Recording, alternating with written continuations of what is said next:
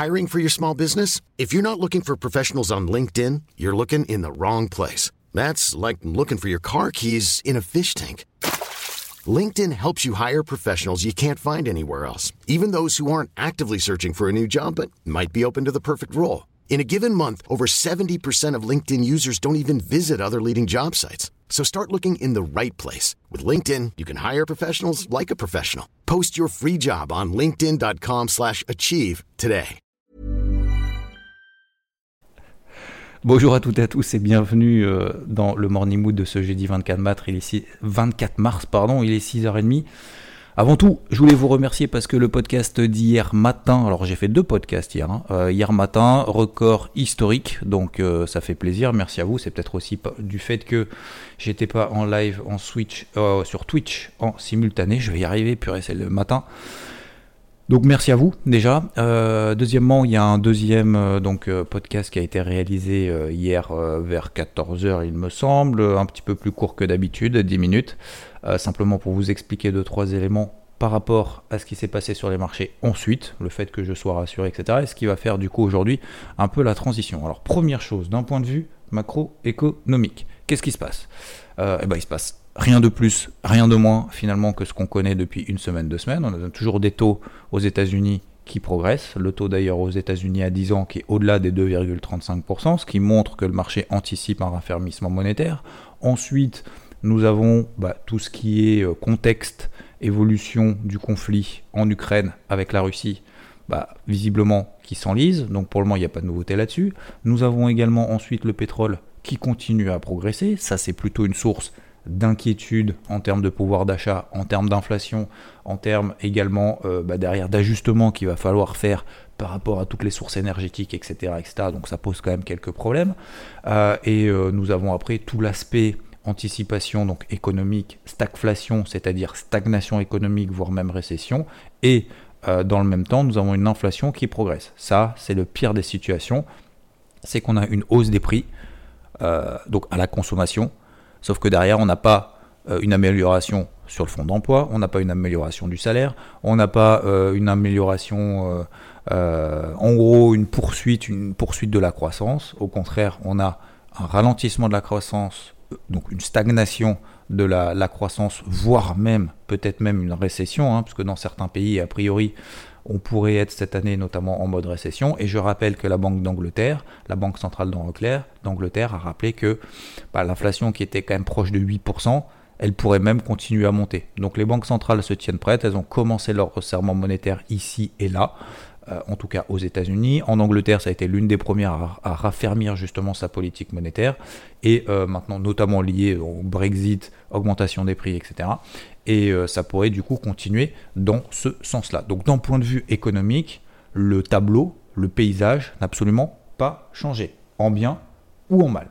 Ça, c'est la première chose. Deuxième chose, euh, moi, ce que je comprenais pas hier, et c'est ce que je vous disais en toute humilité, que moi, je suis pas capable de payer ces niveaux-là parce que techniquement, pour moi, c'est pas intéressant. Fondamentalement, on vient de le voir, il n'y a pas tellement d'évolution. Et surtout, alors, ça justifie pas. hein. Encore une fois, je suis le premier à le dire. C'est pas parce que ça baisse beaucoup qu'il y a pas de chance que ça baisse. Il y a moins de chances que ça baisse demain. C'est pas parce que ça monte beaucoup qu'il y a moins de chances que ça monte demain. Pas du tout. Mais je trouve que dans le contexte actuel, pour faire simple, bah un plus 15% sur les marchés européens, un plus 7% sur les indices américains, alors que le contexte n'a absolument pas évolué, ça me semble un petit peu touchy de partir du principe que à partir de maintenant, j'ai en tête ATH. Parce que c'est ça en fait, hein, ce qui est en train de se passer notamment sur les indices américains. Vous prenez par exemple le SP500, 4250, 4300 points. Ok, ça c'est la zone qu'on a tenue, on a essayé de la travailler, on a continué, etc. etc. Ça c'est la première chose. Euh, ok, on était à l'achat, on a passé l'orage, on n'a pas paniqué, etc., etc. Ok, tant mieux. Peut-être que c'est le cas, peut-être que c'est pas le cas, peu importe. Mais au moins, euh, je pense que j'espère que la majorité d'entre vous ne se sont pas fait avoir sur les plus bas. Ça, c'est la première chose. Deuxième chose, maintenant, notamment que les indices américains, donc pour reprendre l'exemple de l'ESP 500, la grosse zone basse, en gros, c'était les plus bas de l'été dernier, les plus bas de la fin de l'année dernière, les plus bas de ce début d'année 2022, avant le début du conflit, avant le début de l'invasion de la Russie en Ukraine. Euh, cette zone donc des 4250-4300 points, pour le moment, c'était vraiment une zone très importante. Et comme je vous le disais, sur ces niveaux-là, moi, je préfère chercher des achats. Ok, très bien, ça a marché, tant mieux. Maintenant, qu'on a pris derrière sur le SP500, on a pris depuis les plus bas à peu près 6-7%. Euh, voilà, si on prend vraiment les extrêmes, 8%. Est-ce que maintenant qu'on est au milieu finalement d'un énorme range dans lequel si on trace en fait, si on prend à peu près les points bas et on prend à peu près les points hauts, on est à peu près au milieu. Le plus haut historique qu'on a fait en fin d'année dernière, le SP500 c'était au-delà des 4800 points. Derrière on a fait 4002, 4100. On est quasiment au milieu, on est à 4005. Voilà. Donc est-ce que, en milieu de range, on part du principe que la macroéconomie s'améliore, le conflit s'améliore, que finalement toutes les inquiétudes sur les taux, sur le resserrement monétaire, sur euh, l'inflation, donc sur euh, l'économie, sur les perspectives économiques, sur la publication des entreprises, euh, je pense que j'en oublie à peu près, et en gros sur le sentiment des consommateurs, sur le sentiment, le sentiment également des entreprises. On va le voir d'ailleurs, très important aujourd'hui, il y a beaucoup de PMI. Aujourd'hui, alors je fais une parenthèse, hein, aujourd'hui il y a beaucoup de PMI. Les PMI, ce sont des sondages réalisés auprès des directeurs d'achat. C'est-à-dire que les directeurs d'achat, sur les trois dernières semaines, ils se disent, OK, voici ma situation, euh, voici la situation de la boîte pour laquelle je travaille, euh, dans laquelle je travaille, euh, voici ma situation, est-ce que c'est positif d'un point de vue économique, d'un point de vue de l'emploi, d'un point de vue des stocks, des demandes des fournisseurs, est-ce qu'il y a les délais qui sont augmentés peut-être à cause du conflit, etc. etc. En fait, je pense que c'est un bon indicateur, en tout cas c'est le seul cette semaine qu'on a, à peu près cohérent, à peu près qui sert à quelque chose. Donc cette semaine, euh, ça sera vraiment concentré sur aujourd'hui. Donc à partir de 9h30, PMI en Allemagne, PMI en zone euro, PMI au Royaume-Uni, et cet après-midi, 14h45, PMI aux États-Unis. Je pense que ça va être très important et, surtout très intéressant de voir si finalement, donc c'est sur les trois dernières semaines, hein, donc là, c'est sur le mois de mars. C'est pas sur le mois de février, c'est sur le mois de mars. Donc ça va être intéressant de voir un petit peu est-ce que est-ce qu'ils sont positifs ou pas. Et je pense qu'en fonction de ça, le marché prendra une, direction. Donc je reviens sur mon SP500 et sur les indices. Pour moi, c'est pas une zone d'achat. Donc je vous ai dit hier matin, moi, écoutez, je laisse passer le truc. Si ça monte, ça monte tout seul. Tant pis. Si ça rebaisse, ben, je continue à travailler à la vente. Ça a baissé derrière. Ok, très bien. Donc le CAC a perdu 1,17%. Rassuré.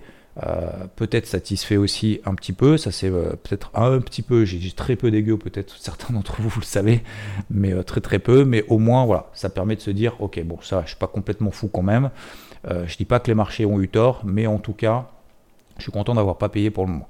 Deuxième chose, aujourd'hui qu'est-ce que je vais faire? On a eu hier notamment sur beaucoup d'indices qu'on appelle des englobantes, c'est-à-dire que c'est ces figures, alors c'est pas vraiment une figure mais en gros c'est une bougie, une bougie qui nous dit quoi sur l'ouverture?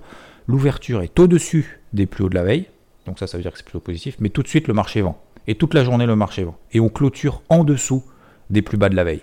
Ça montre quand même une certaine pression acheteuse, voire, je dis bien voire, un retournement. Et ça, c'est le deuxième point sur lequel je veux insister, c'est pas parce qu'on a une bougie baissière et qu'on a une englobante baissière que ça y est, c'est le début de la fin, on va trouver les plus bas. Moi, je vise pas les plus bas, encore une fois. Si vous avez le carnet de bord de la semaine, je euh, je vise pas les plus bas. Je vise euh, simplement un repli de voilà, 4-5% sur les indices. Je suis pas particulièrement pessimiste, baissier, etc. etc. Et d'ailleurs, pour ceux qui sont en live, j'essaye d'ouvrir simultanément tac, le carnet de bord de la semaine, comme ça, ça vous donnera une petite représentation aussi visuelle. Mais euh, globalement, et comme je le disais en fait en début de semaine, c'est que euh, on peut pas négliger l'ambiance anxiogène, on peut pas négliger la montée du pétrole, la montée des taux, le dollar qui reste ferme, des indices qui sont sous résistance d'un point de vue technique, le fait qu'on va poursuivre cette lessiveuse, qu'on pourrait effectivement faire des replis. Pour moi, le risque à prendre, il était en bas, mais il n'est pas en haut. C'est pas aujourd'hui qu'il faut rentrer en mode FOMO. Donc, je remettrai, euh, je remettrai tout ça en question. Euh, je remettrai tout ça en question euh, si, bien évidemment, il y a des bonnes nouvelles au niveau du conflit en Ukraine, en Russie. je pense juste qu'il ne faut pas être optimiste. alors, pas optimiste, encore une fois, le but, c'est pas d'enlever cet optimisme. Le but, c'est de se dire, moi, je veux pas rentrer maintenant. Voilà, tout simplement. Ok, donc ça, la deuxième chose très importante, à partir de quel moment est-ce que je pars du principe que ça y est, j'ai raison? C'est très simple pour moi. Je vous l'ai envoyé la notif sur IVT ce matin. c'est que pour moi, c'est tout simplement les plus bas de la veille, les plus bas de cette nuit. Si on passe sous les plus bas de cette nuit, ça confirmerait la bougie baissière daily en englobante qu'on a eu hier sur l'ensemble des indices, tout simplement. Donc les plus bas d'hier, c'est quoi? 14 sur le DAX, c'est sur le Dow Jones 33, 34 320. C'est sur le. Alors, je vais pas tous les faire, hein, je fais juste le SP500 derrière, mais après, vous avez compris à peu près le principe. Euh, les plus bas de cette nuit sur le SP500, c'est 4450 à la louche. Donc, si on devait passer là en dessous, pour moi, ça confirmerait un petit peu tout. Derrière, on aurait a priori, je dis bien a priori, et je suis toujours à l'achat d'ailleurs sur le pétrole qui est en train de monter. A priori, le pétrole devrait continuer à monter et peut-être atteindre mon objectif, notre objectif autour des 127-128 dollars. Ça, c'est mon objectif de la semaine. Je l'ai repayé encore hier, encore une fois, après être sorti sur les 117 47. J'ai repayé juste au-dessus des 117,50. Euh, j'ai mis un stop win d'ailleurs là-dessus. Donc on va voir ce que ça donne. Ensuite, l'or, l'argent, il se passe rien. Toujours en phase de latérisation. L'eurodoll non plus, il se passe rien. J'ai une grosse alerte et j'ai un OC même sur les 1,1050. Si on devait passer au-dessus des 1,1050 sur l'eurodoll, ce serait plutôt positif pour la suite. Pour le moment, c'est pas le cas. Donc je me calme tout simplement. Euh, et j'ai pris également, pour ceux qui n'étaient pas là forcément en live hier et qui ne sont pas forcément sur IVT, une vente sur les GBP yen. Pourquoi? Parce que le yen, valeur refuge, l'élastique énormément tendu sur beaucoup de paires en yen qui ont énormément progressé. Le yen s'est replié. Si le yen monte, aversion au risque. Je pars du principe que sur les indices, on est quand même sur un point de résistance. Et donc j'ai privilégié le premier des paires en yen qui m'a donné un signal. Le GBP Yen m'a donné en premier un signal sur les 160-40. J'y suis allé. Premier objectif, MM50 H1. Vous regardez tout simplement la MM50 H1. Pourquoi ce premier objectif? Si vous êtes sur IVT, vous connaissez cette position et vous avez l'objectif, l'entrée, l'objectif, etc. Le premier objectif, 159 11, 159,09. Voilà. Sorti autour en gros 159,10 pour faire simple sur la MM50 daily, la MM50 H1 pardon. Et comme par hasard, encore une fois, on a tenu cette MM50 horaire. Ah, c'est un truc de ouf. Des fois, l'analyse technique, ça rend, ma boule. Hein. Donc, faut faire simple, faut se faire confiance il faut se dire, bah, ça a tenu une fois, deux fois, trois fois. Bah, tiens, c'est mon premier objectif ici. 140 pips, j'ai pris sur une moitié de position. L'autre moitié de position, j'ai mon stop ABE. S'il veut monter tout seul parce que les indices ont envie de monter, tant mieux, bah, qu'il y aille. Mais je suis short là-dessus et je continuerai à le travailler si j'ai des signaux négatifs dans ce sens, tout simplement. Donc ça, ça a été vite fait, bien fait, génial. En plus, c'est le point bas quasiment, c'est le point bas d'hier. Hein. C'est un truc de fou. Hein. Donc, euh, donc voilà, ça a plutôt bien fonctionné la semaine dernière, notamment sur le pétrole, où on cherchait des achats, où je vous, avais partagé, notamment sur le carnet bord, cette zone des 97 dollars. On l'a payé, donc je l'ai payé sur les 101, un petit peu au-dessus, parce que j'attends toujours des signaux positifs. Premier objectif 116, je suis à nouveau l'achat. Voilà, voilà globalement pour moi la situation aujourd'hui sur les marchés traditionnels. Donc, pour résumer, pour moi, les indices, c'est pas le moment de payer. Si ça monte, ça monte tout seul. Euh, en tout cas, sans moi. Euh, ça, montre, ça montera avec des personnes qui passeront à l'achat, bien évidemment, puisque le marché peut pas monter seul, euh, peut pas monter sans acheteur, peut pas monter sans volume. Donc il y aura forcément des acheteurs, mais pour moi, aujourd'hui, c'est pas le moment de se réveiller. plus qu'hier, en tout cas. Si on s'est pas réveillé il y a deux semaines, c'est pas aujourd'hui qu'il faut se réveiller. Deuxième chose, j'attends des signaux quand même sous les plus bas de cette nuit pour confirmer l'englobante baissière qu'on a en daily. Troisièmement, euh, on va surveiller bien évidemment tous les chiffres aujourd'hui des PMI. À droite et à gauche, il y en a en pagaille de partout. euh, le pétrole, bien évidemment. Alors, qu'on soit à l'achat ou pas, peu importe, euh, je le suis, mais le but c'est de suivre également ce qui se passe un petit peu sur le pétrole, parce qu'il y a une sorte de, je vais pas dire de corrélation inverse, mais encore une fois, pour moi, le pétrole peut pas monter avec des indices. Le pétrole, s'il s'enflamme autour des 128, 130, 140, je ne vois pas comment derrière les indices peuvent vraiment exploser avec. Voilà. Mais encore une fois, je peux tout à fait me tromper. Je fais avec ce que je vois. Moi, je vois que le pétrole monte, je le privilégie à l'achat. Je vois que les indices ont du mal sous des zones de résistance. Je préfère lâcher l'accélérateur. Encore une fois, c'est pas un pessimisme absolu en disant on va sur les plus bas annuels, hein. sur les plus bas, euh, oui, annuels, euh, les, derniers plus bas hein, sur les indices. C'est simplement une, euh, une prudence aujourd'hui contrairement à il y a deux semaines, tout simplement. Ok? Donc ça, c'est le truc. Euh, bon, Eurodol, pour le moment, je laisse tomber. il se passe rien. On verra si on passe au-dessus des 1,1050 à 11. Excusez-moi. Le GBPN en position, on verra bien ce que ça donne également. Et puis, je crois qu'on a fait le tour globalement de manière simple. Ensuite, je vais peut-être faire 15 minutes. Les cryptos, aujourd'hui, chaîne YouTube, sur ma chaîne YouTube IVT, euh, on aura le, on aura le, comment ça s'appelle, le crypto hebdo. Donc je sais pas si ce sera ce matin, cet après-midi. Bon, il suffit de s'abonner, mettre la cloche, on verra bien. Euh, pour faire simple, les cryptos, ça se passe bien. Optimiste, constructif, on le reste. On arrive proche des bornes hautes borne haute de rente, c'est-à-dire 44, 45 000 dollars sur Bitcoin, on est à 43 000. On arrive proche de la borne haute. Ça ne veut pas dire attention, faut tout sortir, se barrer. Non, ça veut dire simplement que euh, on est proche d'une borne haute de rente dans laquelle on évolue depuis trois mois. Proche de la borne basse, je vous le rappelle depuis des semaines et depuis des mois, on privilégie plutôt les achats. Proche des bornes hautes, on se détend, on respire, on prend du recul, on est plutôt en phase je ne vais pas dire de sortie, mais au moins d'allègement si on a profité des dumps, si on a profité d'acheter proche des bornes basses, de manière calme.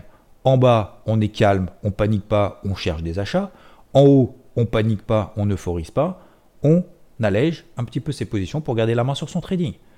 Voilà, c'est pas en bas qu'il faut se dire, ça va s'effondrer, comme je vois beaucoup, ah c'est sûr, ça va à 27 000, à 22 000, et quand on est à 44, ça y est, ça va exploser, on va à 72. Moi j'espère qu'on va à 72 sur le Bitcoin. Alors j'espère, c'est pas de l'espérance, hein, c'est pas de l'espoir. C'est simplement que voilà, je pense que globalement, si on fait des cryptos, on est quand même globalement positionné à moyen long terme. Donc ça veut dire qu'on est plutôt positif sur le bazar. Positif sur le bazar à moyen long terme. Alors excusez-moi du terme, un bazar c'est un peu péjoratif, mais en gros c'est ça, je simplifie au maximum. Mais si on est positif, si on est exposé à moyen long terme à l'achat, forcément on a quand même une certaine subjectivité positive. Et on, a, on, croit un peu, j'allais dire au bazar, on croit quand même à l'écosystème. Donc forcément, euh, on espère bien évidemment, dans, le sens, euh, on vise bien évidemment au moins les records historiques. Mais pour autant, à court terme, bah, objectivement, bah, c'est bloqué. C'est bloqué depuis trois mois. Donc euh, on fait avec. On fait comment? On achète proche des bornes basses, on allège proche des bornes hautes. On a vu le Bitcoin. L'Ethereum, pareil. On arrive proche de la borne haute. On est à 3040 dollars. La borne haute, elle est à 3002 ou 3200. Donc il reste encore un petit peu de potentiel. La borne basse a été à 2005 dollars sur l'Ethereum. J'ai vu beaucoup de trucs, beaucoup de flèches en disant ah on va à 1007 voire même on va à 1005. Chercher les fameuses poches de liquidité ou je sais pas quoi. Bah maintenant on fait comment du coup? On va payer la borne haute? On fait comment du coup pour rentrer maintenant sur le marché? Je sais pas, hein, c'est une question. Hein. Bah c'est chaud. C'est chaud. Voilà. Donc, euh, donc voilà. Ça c'est la première chose. Et la deuxième chose très simple, bah, on continue de manière constructive de travailler des dossiers à droite à gauche. Alors, quelqu'un, c'était Charles qui avait parlé euh, du pétrole hier, de l'achat sur le pétrole qui était sympa, la vente sur le GBPN qui était sympa, euh, etc. Alors, je me suis pris un stop hein, d'ailleurs sur le Nasdaq, hein, parce que sinon, je vous vous avez l'impression que je parle que de mes trades gagnants, mais c'est absolument pas le cas. Euh, notamment sur le Nasdaq, en début de semaine, je me suis pris à moins 45 pips sur le Nasdaq, parce qu'on était sur ma zone des 14 400. Donc, voilà. Mais au-delà de ça, il y a également NIR NIR, je voulais partager également donc sur, sur IVT par exemple. Euh, NIR euh, hier bah, qui donnait des signaux plutôt encourageants, plutôt positifs. Plutôt positifs pourquoi? Parce qu'on a des plus bas de plus en plus haut. Ce qui matérialise quoi? Un triangle. D'accord? On ne traite pas le triangle. On, on, trade, on investit sur la psychologie euh, de marché à un instant T. La psychologie de marché, c'est quoi? C'est qu'on achète de plus en plus tôt. Donc les plus bas de plus en plus haut matérialisent plutôt une pression acheteuse, et on a pour autant, toujours au-dessus de la tête, des vendeurs qui sont présents. Sauf que bah, dans la mesure où la tendance de fond, elle est comment? Sur NIR, elle est positive, elle est haussière. Donc on privilégie plutôt les achats. Euh, bah, on a eu l'éclatement du bouchon. Tout de suite, derrière, qu'est-ce qui s'est passé? Bannière, elle a pris 8%. Voilà. Donc tant mieux, allègement, sécurisation. 8%, on ne se pose même pas de questions dans le contexte de marché de range actuel. Allègement, sécurisation, point barre. Il n'y a pas besoin de dire oui, non, mais peut-être que, en fait, peut-être que je pourrais gratter. Non, on est dans un marché de range depuis 3 mois. Je ne me pose aucune question. C'est métronome, bam, bam, bam, on y va ou on n'y va pas. Mais il n'y a pas de oui, mais peut-être que, en fait, j'aurais pu mieux faire. On peut, sur le marché, on peut toujours mieux faire vous allez être le plus riche au monde, celui qui a gagné le plus d'argent sur le marché au monde depuis 40 ans, etc., euh, etc., comme Warren Buffett ou comme d'autres, vous prenez des tonches comme les autres. Warren Buffett, au début de la crise du Covid, il était au taquet sur le secteur aérien. Bien évidemment, le secteur aérien était le premier à ramasser du Covid, il s'est fait démonter. Alors démonter, ça ne veut pas dire qu'il a cramé 72% de son portif en entraide. Non, ça veut dire qu'il a pris sa perte. C'est tout.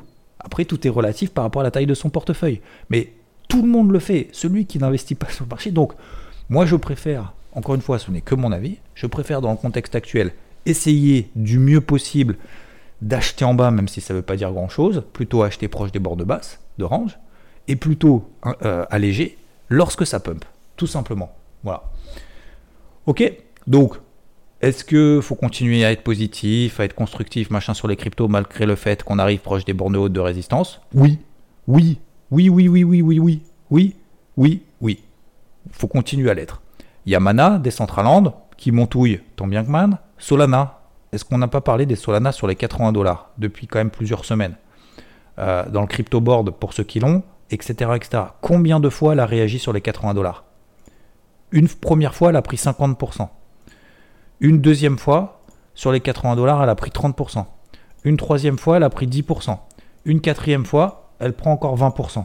Preuve que travailler à l'achat, ces zones-là, ça marche. Voilà, ça marche pas tout le temps, mais dans la durée, ça marche. C'est pour ça qu'il faut se faire confiance. Euh, si ça fonctionne pas, eh ben on prendra des pertes. Et si ça fonctionne, on a la satisfaction d'avoir tenu son plan, d'avoir concrétisé son plan, et de s'être dit, des fois quand même, l'analyse technique et cette prise de recul de manière générale. Alors, le but c'est de prendre du recul, mais comment dire euh, le but, c'est pas de dire soit ça monte, soit ça baisse au final, parce que ça, ça sert à rien. Moi, je vois encore des traits, même, même de, de, Alors, les, les tweetos, euh, je parle pas des tweetos français, hein, parce que je suis pas là pour critiquer ou quoi que ce soit, mais même aux Américains, même aux États-Unis, je vois des trucs avec des flèches. Une flèche en haut, une flèche en bas, sur une zone. Mais les gars, moi, je vois ça, je fais quoi? J'achète ou je vends? C'est quoi ton plan? Ah, mais si ça casse, euh, ça va plus bas, et si ça casse pas, ça va plus haut.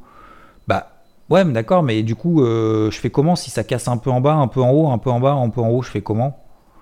Ah bah j'attends, j'attends que ça se passe et puis je te dirai lequel a fonctionné. Donc c'est pas comme ça que ça fonctionne malheureusement. C'est faut se planter, faut prendre, faut prendre une décision, faut prendre son, pour être poli, son courage à deux mains. Et, si ça marche pas, on se plante. Sur FTM, je me suis planté, hein, j'ai pris ma perte. Hein. Euh, je me suis coupé un doigt, je me suis coupé deux doigts sur FTM. Pour autant, ça m'empêche pas de continuer à travailler des trucs qui fonctionnent. Donc sur Solana, bah, les 80 dollars, ça tient. Voilà, c'est tout. Donc faut continuer, faut se faire confiance. Une fois, deux fois, trois fois, quatre fois. Si vous attendez quatre fois que ça fonctionne pour y aller la cinquième, vous pouvez être persuadé que la cinquième, ça ne marchera pas. Donc c'est pour ça qu'il faut se faire confiance. Donc oui, effectivement, il y a toujours des départs à voir un petit peu à droite et à gauche. Alors pour aujourd'hui, moi j'ai toujours du BNP, certains qui s'impatientent parce que certains m'ont suivi sur Binance Coin. Je vous incite absolument pas à me suivre ou pas. Hein. Je vous partage ce que je fais ce que je vois, je vous donne des éléments, vous les prenez, vous les prenez pas, vous jetez, vous jetez pas, etc. Peu importe. Euh, sur BNB, certains m'ont dit ouais, mais t'as vu ta BNB, euh, machin, ça monte pas. Bah ouais, je sais, je sais, ouais. Et donc, et donc faut sortir, faut acheter, euh, faut, acheter des trucs qui baissent, faut acheter des trucs qui montent, ou faut juste être patient parce que pour le moment j'ai pas d'invalidation? Bah pour le moment j'ai pas d'invalidation. Donc BNB effectivement, je suis à l'achat juste en dessous des 400 dollars. On n'est que à 410. Pardon, je gagne de l'argent quand même, mais Qu'est-ce que ça veut dire concrètement Ce que je veux dire par là, c'est que faut pas avoir cette impatience, faut continuer à travailler progressivement. Peut-être qu'aujourd'hui, peut-être que demain, vous allez voir BNB, ah putain, ça y est, on est à 440. Bon bah est-ce que c'est le temps d'y aller? Est-ce que c'est le moment d'y aller? Bah soit on y va euh, quand on a décidé d'y aller parce que ça nous donne des éléments positifs. Et je parle de BNB pourquoi? Parce qu'on a pété la MM50, on est passé au-dessus de la MM20, au-dessus de la MM50 et qu'on est en train de s'installer au-dessus. Comme sur la capitalisation totale d'ailleurs. C'est quasiment la même configuration. On a enfin pété cette MM50 par le haut, euh, qui faisait barrage au-dessus de la tête depuis la fin de l'année dernière. Euh, au-dessus de la MM20, on approche proche de la borne haute. Donc on continue comme ça de travailler. C'est du travail de fourmi, c'est du travail spécifique. Et peut-être que tout à l'heure, on se retrouvera ce soir en live à 422, 25 dollars sur BNB. Ah bah top, euh, ça a bien fonctionné. Mais dans ce type de marché-là de range, faut continuer ce travail, ce travail positif, optimiste, même si on arrive proche des bornes hautes. C'est tout pour moi, messieurs, dames. Je vous souhaite une belle journée, un bon jeudi 24 mars. Merci encore pour euh, vos, vos, vos, messages, vos notations sur euh, notamment Spotify et très probablement sur d'autres podcasts. Merci à vous. Je vous souhaite une excellente journée euh, et je vous dis à plus. Ciao, ciao. The secret to summer ready skin is here. Osea's number one best selling Andaria algae body oil, clinically proven to instantly improve skin elasticity and transform dry skin to silky, soft, and unbelievably glowing. Its signature scent of freshly squeezed grapefruit, cypress, and mango mandarin transports you to sun kissed summer days. Get healthy, glowing skin for summer with clean vegan skincare from Osea. Get 10% off your first order site wide with code GLOW at OseaMalibu.com.